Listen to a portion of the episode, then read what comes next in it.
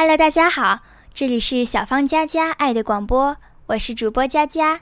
今天我要带给大家的是老舍先生的作品《北京的春节》。照北京的老规矩，春节差不多在腊月的初旬就开始了。腊七腊八，冻死寒鸦，这是一年里最冷的时候。在腊八这天，家家都熬腊八粥。粥是用各种米、各种豆与各种干果熬成的。这不是粥，而是小型的农业展览会。除此之外，这一天还要泡腊八蒜，把蒜瓣放进醋里，封起来，为过年吃饺子用。到年底，蒜泡得色如翡翠。醋也有了些辣味儿，色味双美，使人忍不住要多吃几个饺子。在北京过年时，家家吃饺子。孩子们准备过年，第一件大事儿就是买杂拌儿。这是用花生、焦枣、榛子、栗子等干果与蜜饯掺和成的。孩子们喜欢吃这些零七八碎儿。第二件大事儿是买爆竹，特别是男孩子们。恐怕第三件事才是买各种玩意儿，风筝、空竹、口琴等。孩子们欢喜，大人们也忙乱。他们必须准备过年吃的、喝的、穿的、用的。好在新年时显出万象更新的气象。腊月二十三过小年，差不多就是过春节的彩排。天一擦黑，鞭炮响起来，便有了过年的味道。这一天是要吃糖的，街上早有好多卖麦芽糖与江米糖的，糖形。或为长方块儿，或为瓜形，又甜又黏，小孩子们最喜欢。过了二十三，大家更忙，必须大扫除一次，还要把肉、鸡、鱼、青菜、年糕什么的都预备充足。店铺多数正月初一到初五关门，等初六才开张。除夕真热闹，家家赶做年菜，到处是酒肉的香味儿。男女老少都穿起新衣，门外贴上了红红的对联儿，屋里贴好了各色的年画。除夕夜，家家灯火通宵，不许间断，鞭炮声日夜不绝。在外边做事的人，除非万不得已，必定赶回家来吃团圆饭。这一夜，除了很小的孩子，没有什么人睡觉，都要守岁。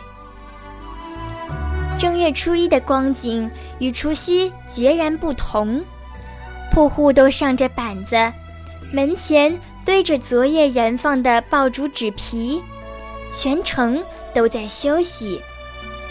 男人们午前到亲戚家、朋友家拜年，女人们在家中接待客人。城内城外许多寺院举办庙会，小贩们在庙外摆摊卖茶、食品和各种玩具。小孩子们特别爱逛庙会，为的是有机会到城外看看野景。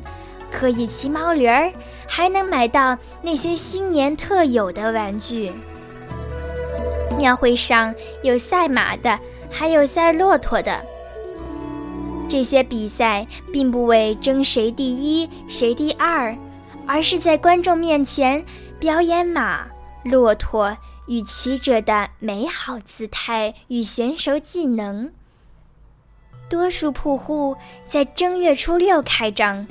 不过并不很忙，铺中的伙计们还可以轮流去逛庙会、逛天桥和听戏。元宵上市，春节的又一个高潮到了。正月十五，处处张灯结彩，整条大街像是办喜事儿，红火而美丽。有名的老铺子都要挂出几百盏灯来，各形各色，有的一律是玻璃的，有的清一色是牛角的，有的都是纱灯，有的通通彩绘全部《红楼梦》或《水浒传》故事。这在当年也是一种广告。灯一旋起，任何人都可以进到铺中参观。晚上灯中点上烛，观者就更多。小孩子们买各种花炮燃放，即使不跑到街上去淘气，在家中照样能有声有光的玩耍。家中也有灯，走马灯、宫灯，各形各色的纸灯，还有纱灯，里面有小铃，到时候就叮叮的响。这一天，大家还必须吃元宵呀！这的确是美好快乐的日子。一眨眼，到了残灯末庙，春节在正月十九结束了。学生该去上学，大人又去照常做事儿。腊月和正月，在农村正是大家最闲的时候。过了灯节，天气转暖，大家就又去忙着干活了。北京虽是城市，可是它也跟着农村一起过年，而且过得分外热闹。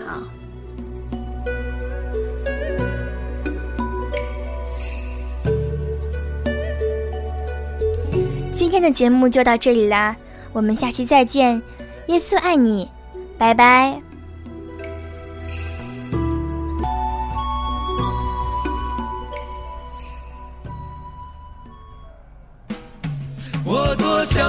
到家乡，再回到他的身旁，看他的温柔善良，来抚慰我的心伤。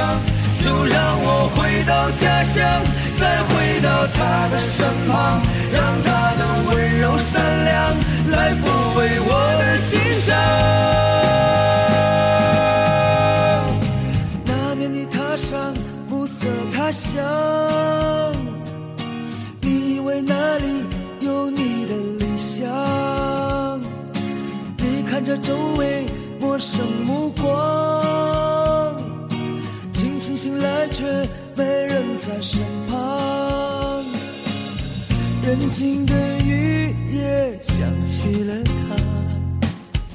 他，的挽留萦绕耳旁，想起离别他。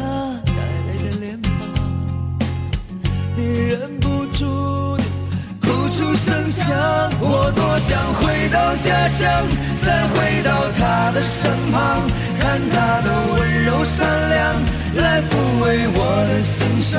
就让我回到家乡，再回到他的身旁，让他的温柔善良，来抚慰我的心伤。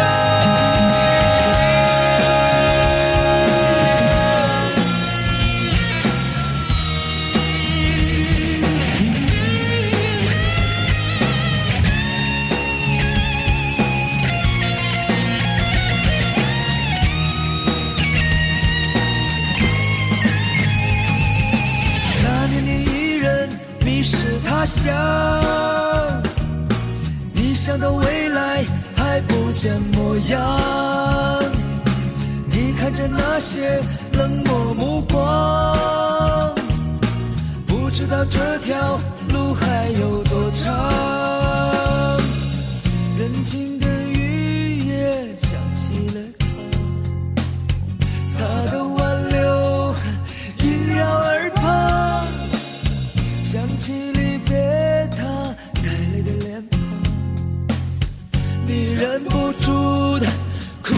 声响，我多想回到家乡，